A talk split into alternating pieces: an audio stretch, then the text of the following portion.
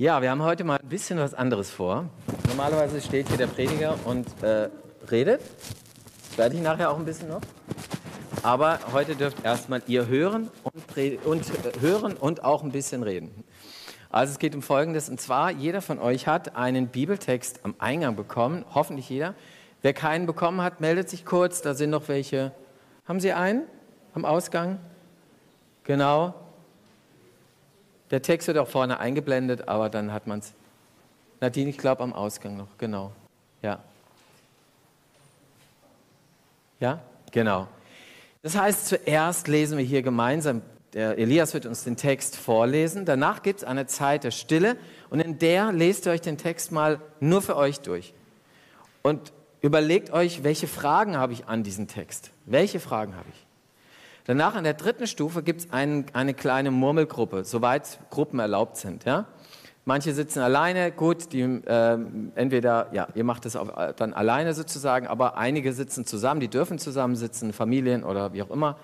Äh, dann macht ihr Murmelgruppen und überlegt euch mal, welche den Fragen, die ihr habt, möchtet ihr gerne stellen. Und die werdet ihr dann über Slido, über, also über das Tool, über das wir eben schon eine Umfrage gemacht haben, da werdet ihr eure Frage eingeben. Und ich werde dann im vierten Schritt versuchen, die zu beantworten, so gut es geht. Ja, nicht alle, kann ich auch schon sagen. Aber ja, also eine Frage. Und wir hören jetzt einfach mal auf den Predigtext. Das steht in der Apostelgeschichte 1, Vers 4 bis 11. Ihr habt ihn vor euch, aber ihr könnt ihn auch oben sehen jetzt gleich.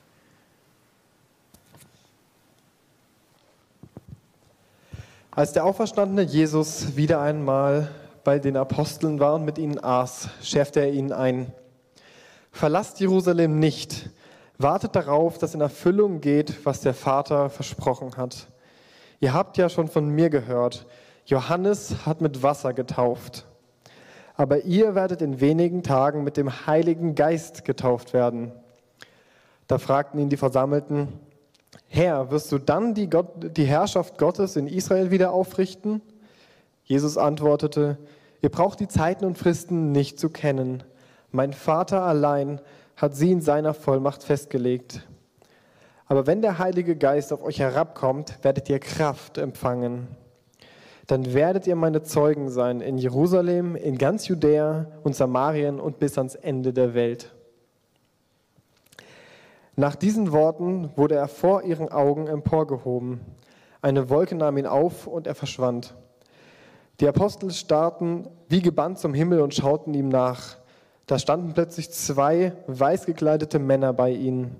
Die sagten, ihr Männer aus Galiläa, was steht ihr da und schaut zum Himmel? Dieser Jesus, der von euch weg in den Himmel aufgenommen wurde, wird wiederkommen, genauso wie ihr ihn habt in den Himmel gehen sehen. Jetzt habt ihr die Zeit der Stille, guckt euch den Text für euch an und irgendwann geht es in die Murmelgruppen.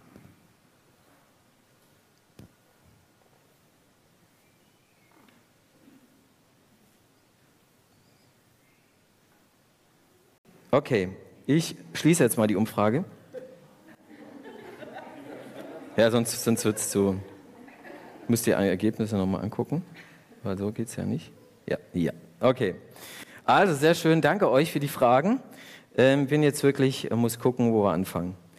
Also, äh, ganz interessant ist, kam im ersten Gottesdienst gar nicht, wir waren eigentlich die zwei weiß gekleideten Männer. Plötzlich kommen da zwei Männer. Merkwürdig, auch noch weiß gekleidet.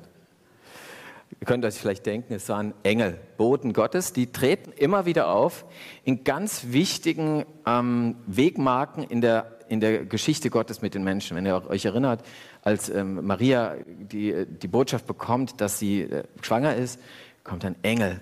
Josef hat die Erfahrung mit einem Engel, auch bei der, äh, bei der Sache. Also es gibt immer wieder verschiedene Punkte, Wegmarken in der Geschichte Gottes mit Menschen, wo Engel ganz besonders noch eine Rolle spielen. Und Engel heißt ja nichts anderes als Bote. Ja? Also Gott ist, schickt seine Boten und die verkünden was, die sagen den Leuten was. Ähm, die, die, die, die Reaktion auf Engel ist ja immer ganz, ist ja ganz unterschiedlich. Meistens haben die Leute Schiss, das zeigt sich jetzt hier nicht, ja.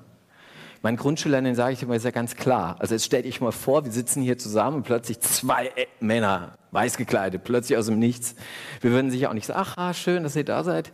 Ne? Ich würde mal eher sagen, wir würden alle erstmal wirklich vor Ehrfurcht im Boden versinken. Ja, in dem Fall irgendwie nicht, oder es wird nicht berichtet. Aber das sind die Boten Gottes, die hier was ganz Wichtiges zu sagen haben. Und zwar sie sagen, Achtung, ihr seht Jesus, er ist äh, in den Himmel gefahren.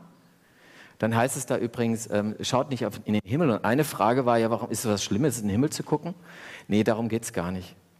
Es geht nicht darum, dass es schlimm ist, in den Himmel zu gucken, sondern äh, ich glaube, die, die, die Engel ist wichtig, dass die Leute, dass die Jünger jetzt sagen, hey, guck nicht in den Himmel.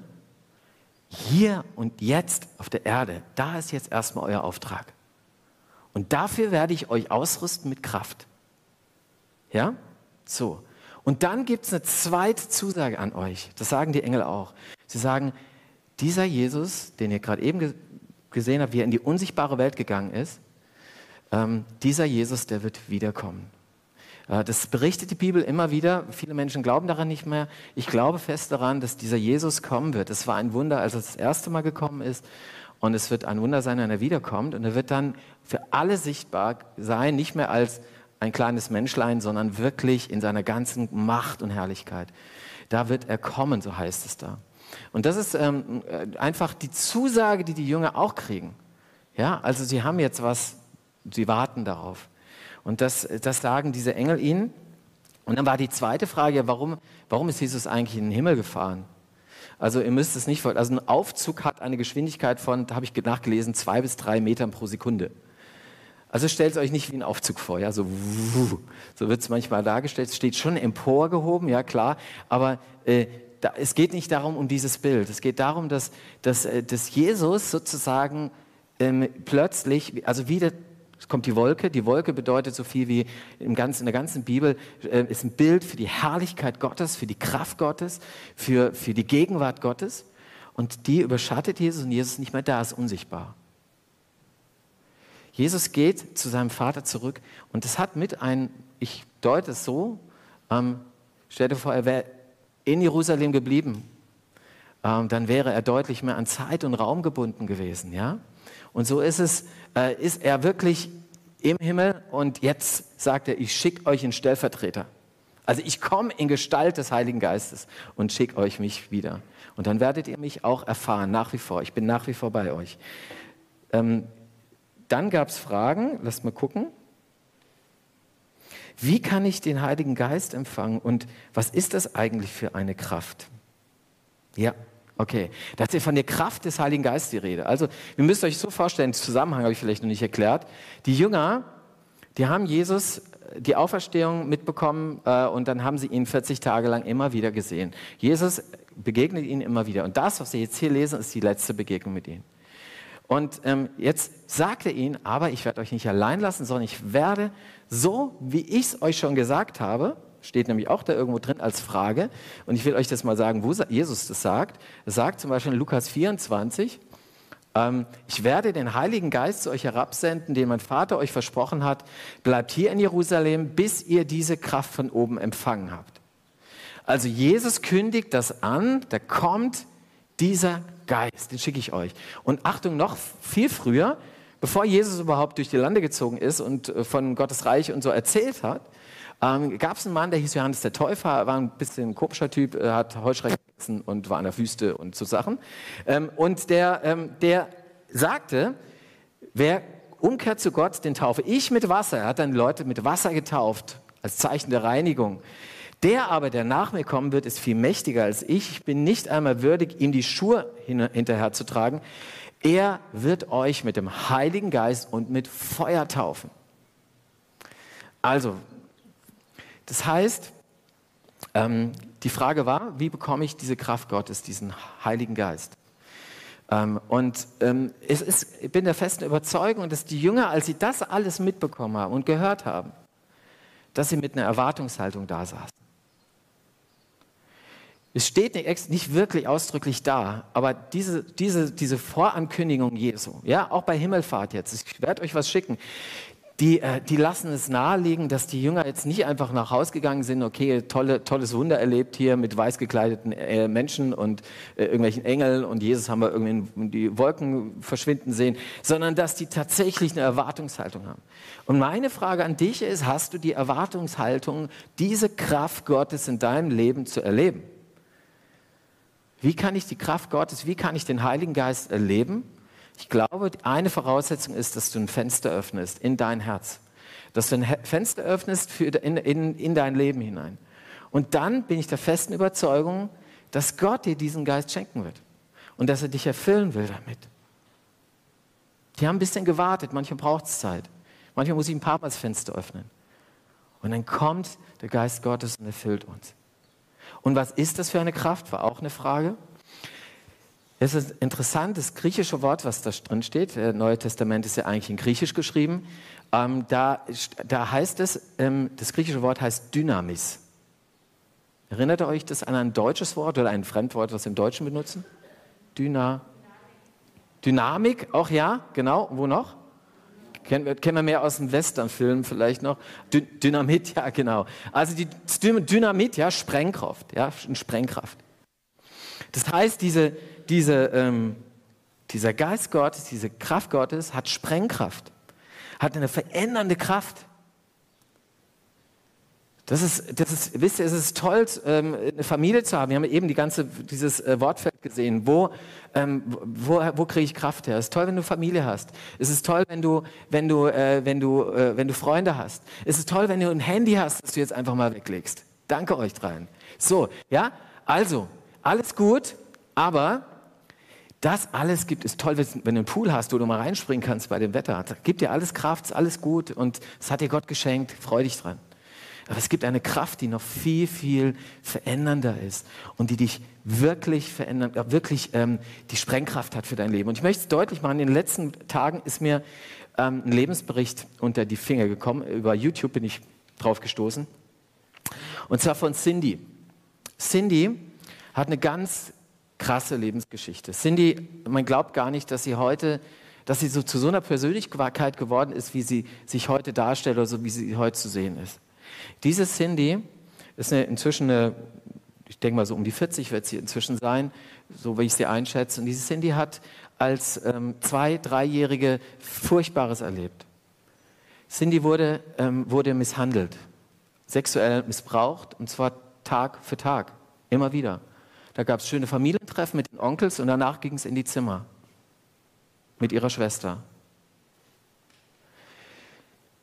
Als ich es gehört habe, musste ich echt schlucken. Ich kann es kaum jemand zumuten. Ich will gar nicht die Einzelheiten erzählen, aber es war, war schon furchtbar genug. Und dieses, dieses Mädchen erlebt es Jahr für Jahr, fast Tag für Tag, immer wieder, immer wieder. Vom Onkel, vom Vater, von der Mutter, wie auch immer, wer alles aber beteiligt war. Alle schweigen, und als sie neun Jahre alt ist, ähm, wird sie von, ähm, kommen plötzlich etliche Männer in ihr Zimmer und äh, sie vergewaltigen sie, eine nach der anderen. Ein Mann nach dem anderen. Sie kann, erlebt, überlebt es gerade. Und, ähm, und äh, sie wird von den Eltern in die Prostitution gegeben, Kinderprostitution. Übrigens, wisst ihr, wo das passiert ist? In Deutschland. In Deutschland. Und diese Cindy, diese Cindy sitzt jetzt da als eine gestandene Frau. Und ich frage mich, wie kann sie, wie kann aus so jemandem, der das erlebt hat, sie hat gesagt, sie hat den, das, das Glück noch, dass sie mit zwölf, elf, zwölf schon ziemlich frühreif war und schon sehr weiblich aussah und deswegen nicht mehr so kindlich und deswegen, dass es sich nicht mehr gelohnt hat. Ja, das Problem ist, dieses, diese, dieses Mädchen, dieses 12, 13, 14, 15-jährige Mädchen rutscht ab in den Drogenkonsum äh, nimmt Heroin, landet auf der Straße und auf der Straße, ähm, ja, da geht es hart her, ist nicht so einfach. Und dann begegnet sie Menschen, Menschen, die eine Liebe haben für sie. Und das sind Christen. Das sind Menschen, die erfüllt sind von dieser Kraft Gottes, von diesem Heiligen Geist, die erfüllt sind von Jesus und die gehen auf diesem diese jungen Erwachsenen oder Jugendlichen zu und sprechen sie an und bleiben dran und geben ihnen Zuwendung und Liebe. Und Cindy hört erstmal überhaupt nicht hin. Also das ist ja ein rauer Ton da auf der Straße, ja. Was willst du? Hau ab, verpiss dich, wie auch immer. Und dann irgendwann, irgendwann macht es bei ihr Klick. Plötzlich öffnet sie die Türe ihres Herzens und der Geist Gottes kommt in ihr Leben und hat Sprengkraft und verändert sie und, und schafft es, dass Wunden heil werden. So dass sie heute Pastorin ist in Frankfurt. Wenn ihr sie predigen hört, ist es nicht jedermanns Stil, die, die schreit auch und so. Muss ja nicht jedermanns Stil sein, aber sie ist authentisch und sie hat was zu sagen. Und sie ist heute da für ähnliche Menschen, wie sie damals, die, die, wie sie damals war, ja? Prostituierte, für Menschen auf der Straße zum Teil. Was will ich damit sagen? Es ist einfach, weil es aus meinem Alltag jetzt kam, die letzte Woche, und mich das wirklich bewegt hat. Ich glaube, dass dieser Heilige Geist, von dem Jesus hier redet, Sprengkraft hat, auch für dein Leben. Warum nur bei Cindy, bei so einem krassen Fall? Warum nicht auch in deinem Leben bei kleineren Dingen? Und jetzt gibt es vielleicht irgendwas in deinem Leben, wo du sagst, naja, wird sich nie was ändern. Das ist immer schon so. Ja, selbst wenn du jünger bist und sagst, das ist schon drei Jahre lang äh, läuft so bergab und was auch immer, dann will ich dir wirklich was zusprechen. Ich bin der festen Überzeugung, dass dieser Geist verändernde Wirkung hat. Und wenn du ihn dein Leben lässt, dann kann er was wirken. Das heißt nicht immer, dass du läufst, wie du wünschst, aber er kann etwas verändern in deinem Leben. Wunden heilen, Ganz tiefe Wunden sogar. Dinge, die für Menschen eigentlich unmöglich scheinen.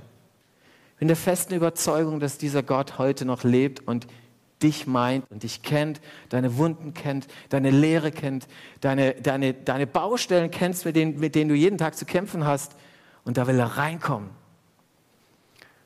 und dich verändern. Das ist gut.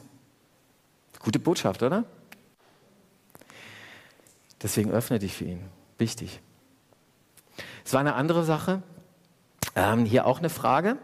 Ich muss gerade noch mal gucken. Zeuge sein. Da ist ja die Frage, also da heißt es erstmal, was bedeutet es, Zeuge zu sein, heißt hier. Was bedeutet es, Zeuge von Jesus zu sein?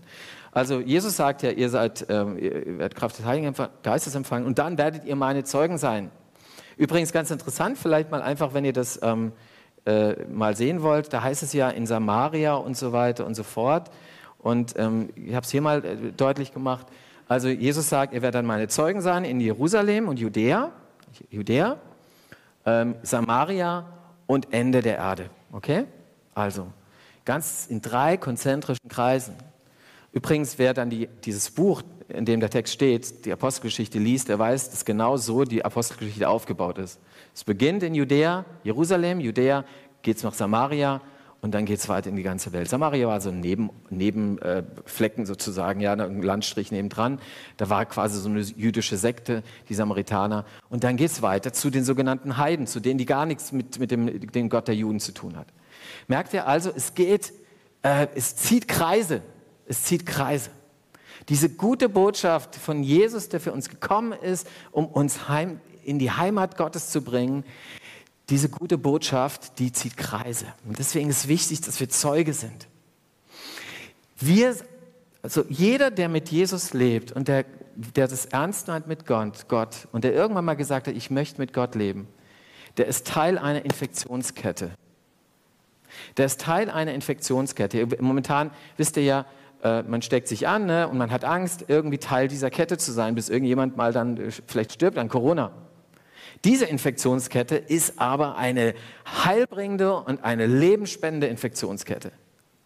Es ist entscheidend, dass ich Zeuge bin und das weitertrage. Das ist gut. Stellt euch mal vor, der Paulus hätte gesagt ganz am Anfang, ach ja, ich mit meinem Jesus und meinem Heiligen Geist, alles gut. Oder der Petrus, ähm, ich ziehe mich jetzt mal zurück und lese meine Bibel. Gut, die hatten sie so noch nicht, aber äh, jedenfalls nicht so wie wir. Äh, und bete so für mich ganz schön und das war's dann.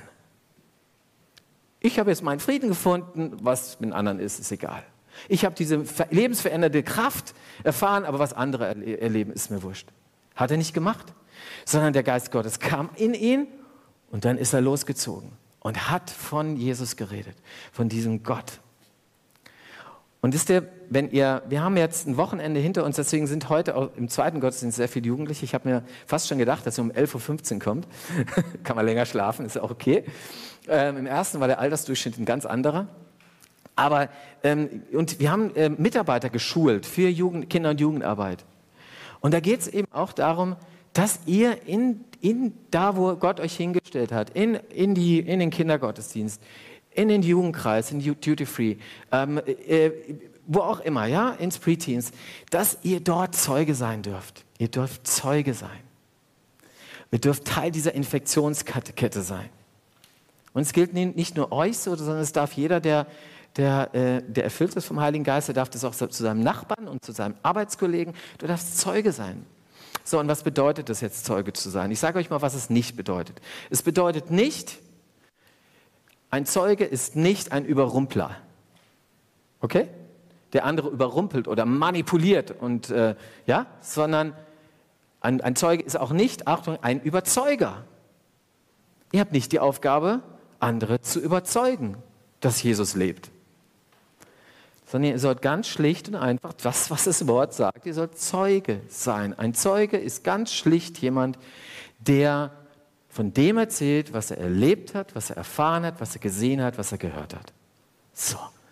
Und jetzt kommst du in die Klasse und jemand erzählt dir, was hast du am Wochenende gemacht? Und dann erzählst du, ja, da war ich bei so einem Powerbank-Wochenende bei so einer Mitarbeiterschulung von der Kirche. Dann guckt er dich vielleicht schräg an, okay? Und dann sagt er dir, was machst du denn da? Und dann sagst du vielleicht einfach, Mensch, weißt du, Gott ist mir einfach wichtig. Und ich will es gern weitergeben bei uns in der Gemeinde oder auch sonst. Mir ist Gott einfach so wichtig. Dann bist du Zeuge gewesen, ganz schlicht. Du musst nicht Prediger sein und hier vorne stehen, du kannst ganz in deinem Alltag Zeuge sein. Und äh, daher will ich dich ermutigen zu. Und ich will eine, ähm, vielleicht ganz kurz noch eine Frage, die auch kam. Ähm, Jerusalem war da, ne? Ja, genau. Die Frage war, warum in Jerusalem? Warum sollen sie Jerusalem nicht verlassen? Warum unbedingt in Jerusalem? Ja? Hätte er nicht auch woanders den Heiligen Geist schicken können? Ähm, äh, ja, wahrscheinlich schon. Aber Jerusalem hatte im Alten Testament, vom Alten Testament, vom ersten Teil der Bibel, vom Alten Testament her, eine ganz besondere Zusage. In Jerusalem, da, da, da ähm, verdichten sich so alle Versprechungen Gottes. Ja? Deswegen übrigens auch unter anderem, deswegen auch die Frage der Jünger, die fragen, ähm, sag mal, willst du jetzt die Herrschaft Gott, Gottes über Israel wieder aufrichten? Das, die Frage kam hier gar nicht, glaube ich. Aber äh, was heißt es eigentlich? Und das war so, das war ein Missverständnis. Sie haben gedacht, Jesus kommt und dann wird er, ähnlich wie der große König David, der viele Jahrhunderte vorher gelebt hat, wird er Israel wieder zu seiner ganzen Kraft und Größe verleihen. Israel war nach David und vor David nicht mehr so groß in seinen Grenzen wie zu König Davids Zeiten. Und es war ein Friedensreich, sagt man. Und man hat gedacht, dieser König und dieser Messias, der kommen wird, dieser Retter, der wird, der wird in Jerusalem, natürlich da, wo David auch gethront hat, wo sein Thron war, wo, sein, wo er geherrscht hat, dort in Jerusalem, dort wird, von dort Ort, daraus wird er dieses Reich aufrichten. Politischer Messias, ja? So, Jetzt zeigt es den Römern, die unser Land besetzen, jagt sie aus dem Land und dann, dann haben wir wieder Freiheit und äh, wir können hier als Israel aufblühen.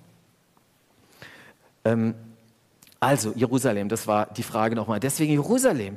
Ähm, Jesus ist schon ganz bewusst, dass, äh, dass, dass da sich alle Verheißungen ballen und da muss der, der Messias natürlich auftreten. Er ist tatsächlich dieser Nachfolger von König David, nur er kommt ganz anders. Und er hat einen ganz anderen Plan als das, was die Menschen damals so gedacht hatten. Er hat keine politische Agenda, sondern er will uns zurückholen zu seinem Vater im Himmel. Das ist sein Auftrag. Okay, zum Schluss habe ich noch eine Frage und die will ich gerne mit euch teilen. Und zwar, hm, wie, kann wie, wie schaffe ich das eigentlich, Zeuge zu sein? Wir haben von Zeuge sein geredet, ja? Wie schaffe ich das? Also ich kann euch einmal eine gute Nachricht sagen. Es geht, also ich sage mal, wie es nicht läuft. Es ist nicht, also stellt euch mal vor, euer Auftrag, den ihr habt als Christen, ist, eben in die Welt zu gehen und Menschen von Gott zu erzählen. Und in Liebe nicht nur zu erzählen, sondern auch in Taten der Liebe ihnen zu begegnen. So, und jetzt ist es nicht, und stellt euch vor, dieser Auftrag symbolisiert ein Auto. Und ihr setzt euch also in dieses Auto rein und jetzt wollt ihr losstarten und ihr äh, zündet und ihr setzt euch ans Lenkrad und irgendwie geht gar nichts, überhaupt nichts. Ähm, dein Bruder könnte wahrscheinlich besser erklären, warum, aber es ist, er ist Kfz-Mechaniker. Äh, und er sitzt da also an dem Lenkrad und, und du sitzt am Lenkrad und denkst, jetzt fahre ich mal los, ich gebe Gas. Und irgendwie tut sich gar nichts. Und jetzt sagt dir Gott nicht, so, jetzt sitz mal da und streng dich mal an. Du musst jetzt dich anstrengen. Deine Willenskraft wird es schaffen, dass du Zeuge bist. Deine Willenskraft schafft das. Das tut Gott nicht. So schafft er, bringt er uns nicht hin. Und das nächste ist, äh, auch eine gute Nachricht, das ist auch nicht das hier. Also sagt, Gott sagt auch nicht so, jetzt schiebst du das Auto erst einmal ein paar Jahre, arbeitest bitte erst mal ein paar Jahre in der Gemeinde mit oder wenn du nicht mitarbeitest, du lebst dein Christsein ein mehr im Alltag äh, und, und versuchst es mal, Zeuge zu sein. Und dann als Belohnung bekommst du das, was du eigentlich fürs Auto brauchst. Und zwar, das ist das hier, ja? Tank. Du brauchst was in den Tank. Du brauchst Power in den Tank. Du brauchst ähm, Treibstoff, Kraftstoff, sagen wir so schön. Das brauchst du. Und dann kannst du loslegen. Das heißt, Gott, ich möchte so zusammenfassen, Peter Hane, ehemaliger ZDF-Journalist, hat mal gesagt, äh, Gott gibt jedem Auftrag die nötige Kraft, gibt zu jedem Auftrag die nötige Kraft. Und zwar das ist der Heilige Geist. Oder um es nochmal anders zu sagen, ein bisschen grammatikalischer für alle, die, ähm, ja, erst indikativ und dann imperativ. Das ist übrigens so das, die Grammatik Gottes, ja. Gott sagt uns immer erst was zu, er füllt uns erstmal mit seiner Kraft und dann sagt er so, und jetzt fahr los. Das ist nicht andersrum. Immer erst indikativ, dann imperativ. Und das ist die gute Botschaft. Wisst ihr, ich wünsche euch, dass es äh, so ist, wie, wie ich das auch immer wieder in meinem Leben erlebe. Ich habe am Anfang gedacht, das ist so, wenn ich Christ werde, als ich Christ geworden bin, ich komme ja aus keinem christlichen Elternhaus, habe da nichts von gehört, aber habe dann von diesem Jesus gehört, von diesem Gott gehört und dann war es so ähnlich wie hier. Ich wurde in das Wasser des Heiligen Geistes getaucht, ja, so könnte man sagen, und habe diese Kraft Gottes erlebt und erfahren und gespürt und das war richtig genial und dann habe ich gesagt, so, jetzt will ich mit Jesus leben. Also das will ich, will ich wirklich für mein Leben haben. Und dann äh, äh, bin ich, dachte, manche Christen denken, ja, okay, und das war's jetzt, ne? So, das Problem ist nur, so im Laufe des der Zeit. Kann es auch mal sein, du vernachlässigst deine Beziehung zu Gott, zu Jesus, du öffnest dein Fenster nicht mehr für ihn. Und äh, es wird irgendwie ein bisschen weniger. Und irgendwann fühlst du dich ziemlich trocken. Und ich kam dann auch nach etlichen Jahren irgendwann mal an einen Punkt, wo ich gemerkt habe, ich lebe eigentlich nur noch aus eigener Kraft. Übrigens auch als Pfarrer, kann passieren. Bist ganz fromm, redest fromm und so weiter, aber bist eigentlich innerlich leer. Und habe dann mit, mit Christen wieder getroffen, die, die mir mehr noch vom Heiligen Geist erzählt haben, was mir damals, naja gut, als Theologe weiß eine Menge, ja, aber, äh, äh, aber theoretisch, aber für, mein, für meinen Alltag, was bedeutet es? Und ich wurde wieder neu in, die, in den Heiligen Geist eingetaucht und ich mir war, war bewusst, diese Taufe im Heiligen Geist, von dem hier die Rede ist, die brauche ich immer wieder.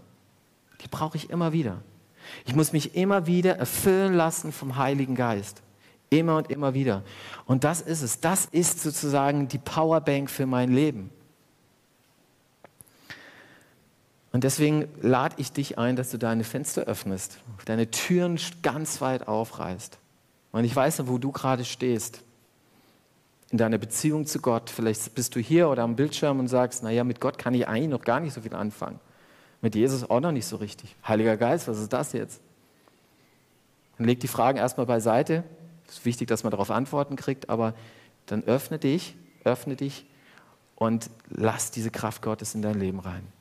Wenn du schon ganz lang mit Jesus unterwegs bist und vielleicht wirklich ausgepowert bist und du merkst, ich lebe eigentlich nur aus eigener Kraft, dann lade ich dich auch ein, dich zu öffnen, dich neu zu öffnen für ihn und dass es dich verändern kann. Wenn du einen Punkt hast in deinem Leben, wo du sagst, da komme ich nicht weiter, da trete ich nur auf der Stelle. Dann lade ich dich ein, öffne dein Herz, öffne deine Türen und lass den Heiligen Geist, diese Kraft Gottes rein. Und das tun wir, indem wir beten. Und am besten, indem er betet, indem er mit ihm redet. Und wenn ihr wollt, dürft ihr, wenn ihr vertraut seid mit dem Nachbarn, ihm auch gern die Hand auflegen, auf, irgendwie auf die Schulter oder so, aber nur, wenn ihr wollt. Ja? Und äh, dann wollen wir miteinander beten. Ja, Vater im Himmel, danke, danke, dass du Jesus geschickt hast, um uns zu zeigen, wie wichtig wir dir sind, jeder einzelne von uns. Und danke, Jesus, dass du den Heiligen Geist geschickt hast. dass wir uns neu mit deiner Power und Kraft füllen lassen dürfen. Und Heiliger Geist, du siehst jetzt unsere Wunden, die wir, die wir haben, mit uns tragen. Du siehst unsere Baustellen. Du siehst aber vielleicht auch, dass wir mit dir bisher noch kaum was anfangen konnten. Und jetzt öffnen wir uns für dich ganz neu. Komm, Heiliger Geist, komm, Jesus, komm, Vater, in unser, in mein Herz und mein Leben und präge es neu, bestimm du es neu, verändere du es. Das beten wir in deinem Namen, Jesus. Amen.